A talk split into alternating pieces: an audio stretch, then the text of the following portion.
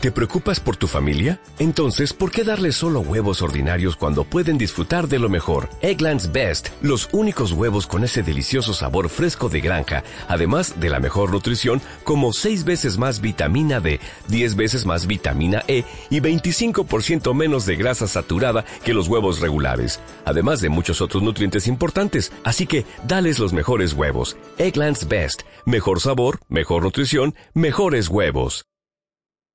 9 de enero y es una nueva cita con nuestro coach Juan Navarrete que viene precisamente a hablarnos de eso, de cómo eh, dejar de ser el mayor, creo que no, el mayor dejar obstáculo. de ser el mayor obstáculo para uno mismo, porque aunque pensemos que mm, todos esos impedimentos que se nos presentan para alcanzar nuestros objetivos y alcanzar nuestra felicidad provienen de fuera, los mayores, mayores, mayores, mayores están dentro de nosotros. ¿eh? Eh, eso que lo tenga todo el mundo claro.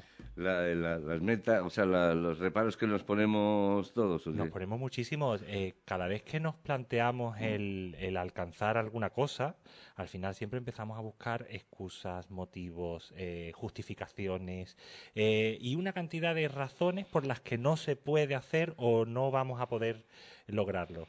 Y, y todo eso nace al fin y al cabo de, de dentro. Y, y viene también muy al caso con esta fecha porque todavía estamos con el resacón de diciembre, que es esa época consumista, de, de- la más consumista de todo el año, y todavía estamos en las rebajas, en las que parece que todavía no hemos tenido bastante con todo lo que hemos comprado en diciembre, que hay que seguir comprando y comprando más, porque vivimos en una cultura, al fin y al cabo, que nos está continuamente lanzando el mensaje de que siempre necesitamos algo externo, algo de fuera, para poder conseguir y alcanzar las cosas que queremos, ¿no? Eh, ¿tú, crees que, ¿Tú crees o no? No, no, yo no, estoy convencido de que no. Convencido de que no. Hombre, claro, que no las necesitamos, que muchas cosas se pueden hacer desde... Eh, desde efectivamente, lo que pasa que estamos. sí, lo que sí, estoy convencido de que no la necesitamos, pero estoy también muy convencido de que sí, de que realmente nos ponemos muchos obstáculos y, y- no, pero además lo hemos hablado en, en otras ocasiones, Sí, que lo claro. algo, te- o porque te cansas, o porque cambia algo, no sé, yo no sé realmente por qué es, pero Mm. sí que le empiezas a poner el pelo. Oye, ¿qué pasó de esto? Bueno, pues mira, que, que eso, pues ya Pues verás. que no podía, porque Claro. no tenía el tiempo, porque no tenía... Mira, te- por ejemplo, ir al gimnasio. ¿No sigues yendo al gimnasio? Mira, no, porque es que de verdad tengo una liada que eh, Claro. lo tengo que dejar para última hora. Ya a última hora no puedo porque, bueno, pues si llevas cuatro años yendo al gimnasio y no Y habías tenido ese problema, ¿no? Y haciendo lo mismo, exactamente. Y, el, y también, ¿qué es lo que ocurre con esta con esta cultura que tenemos, ¿no? En la que eh, pensamos que siempre necesitamos algo externo para ser felices o para estar completos. Mm.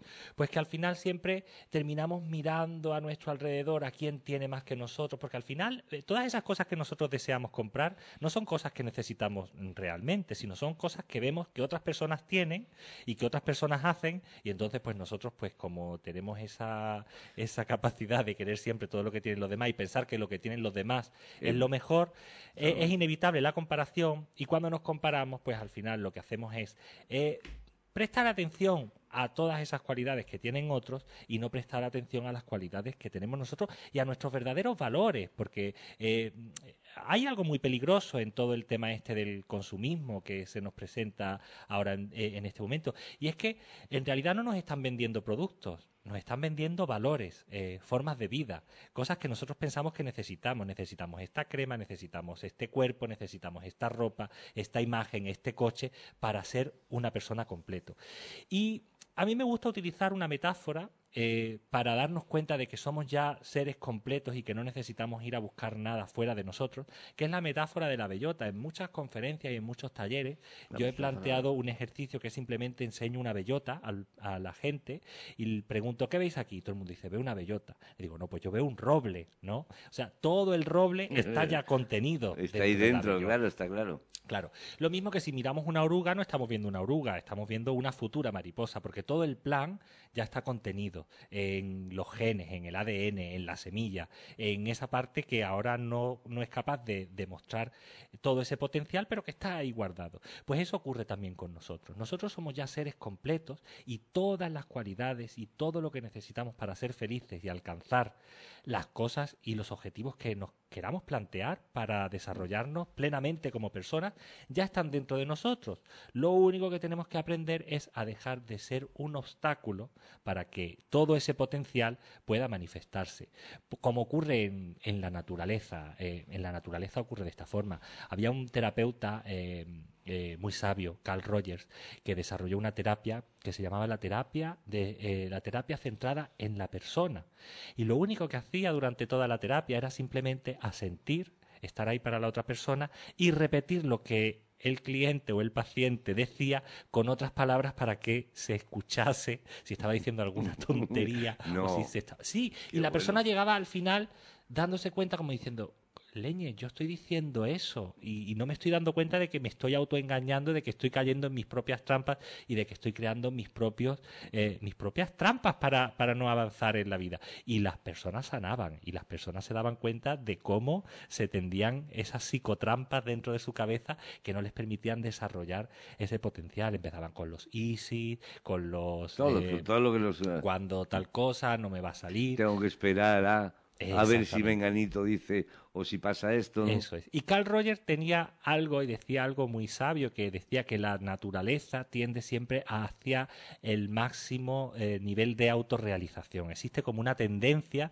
en el universo que todo tiende hacia la perfección pero hay que permitir que esa perfección se ve. Y la naturaleza sabe encontrar su, su, forma, ¿no? Claro, eso es la evolución, ¿no? Es como, es como si fuera eh, un paso más en la teoría de Darwin, ¿no? Eh, claro. Es decir, la evolución. Tendemos a evolucionar, a mejorar, ¿no? Claro, lo que pretende decir al fin y al cabo es que si yo tengo una semilla y esa semilla eh, cae en el terreno adecuado, al final crecerá la planta y si siguen las condiciones adecuadas, la planta se desarrollará mm. y llegará a su máxima expresión. Pues el ser humano le ocurre lo mismo.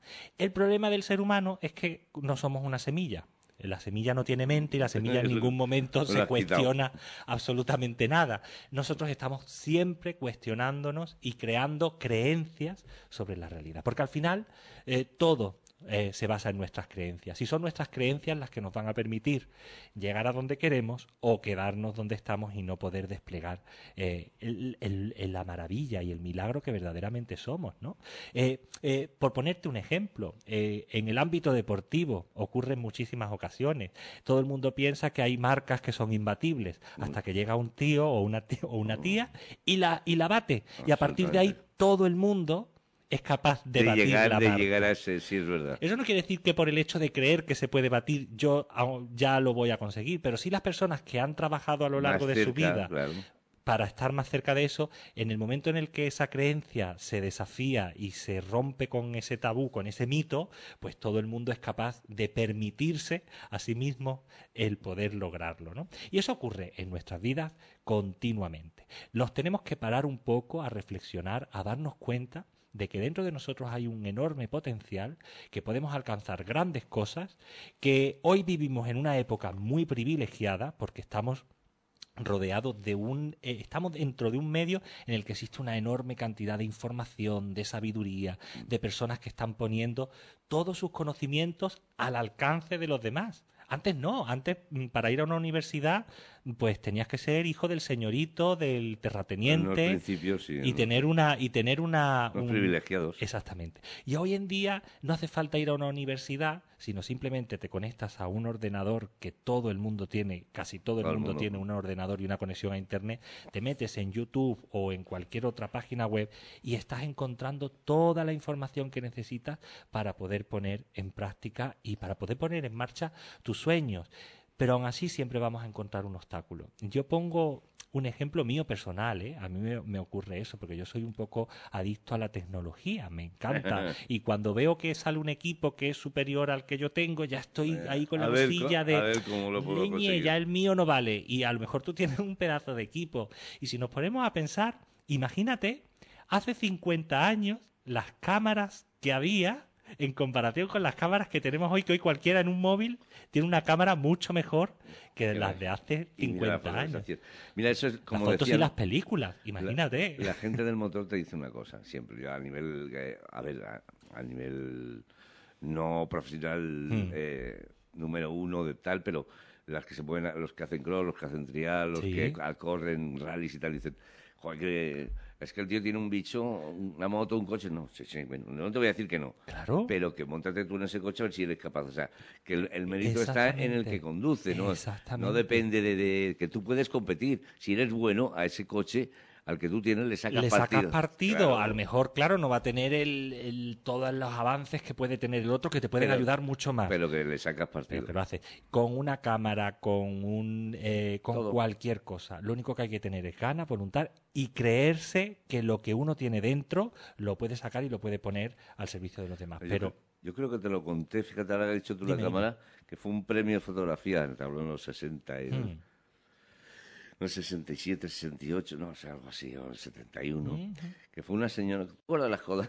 Las codas, Las codas que regalaban en las comuniones. esa, esa de yo tenía Pues, una. pre- premio, premio mundial de fotografía, no sé Claro. qué. Y, y fue tan sencillo como iba por una calle, Claro. iba un niño con una coda, deja la coda, ¡pum! Toma. Absolutamente. Y esa, foto, y decía- esa foto ganó premio, Mira, premio hace- internacional. hablando, siguiendo en el tema de la fotografía, hace poco eh, vi un documental de eh, cuando la bomba de Hiroshima y todo eso. Y entrevistando al fotógrafo este famoso que tiró esa foto de esos niños huyendo Que luego de, sale de la catástrofe. Y él decía, si en aquella época hubiéramos tenido móviles, la historia sería completamente Diferente. diferente, ¿no? O sea, eh, eh, y sim- conteniendo la, el equipamiento que teníamos en aquella época tan rudimentario y éramos capaces de dar una crónica y de y ya no solamente eso, porque la fotografía al fin y al cabo, aunque sea una, fotogra- una fotografía periodística, lo que trata es de transmitir una emoción y de llevar a la persona que está viendo la fotografía al lugar para que viva el suceso mm, emocionalmente. Conozca la realidad. Pues ¿no? si con esa la- cámara que tendría aquel eh, hombre en aquel una momento.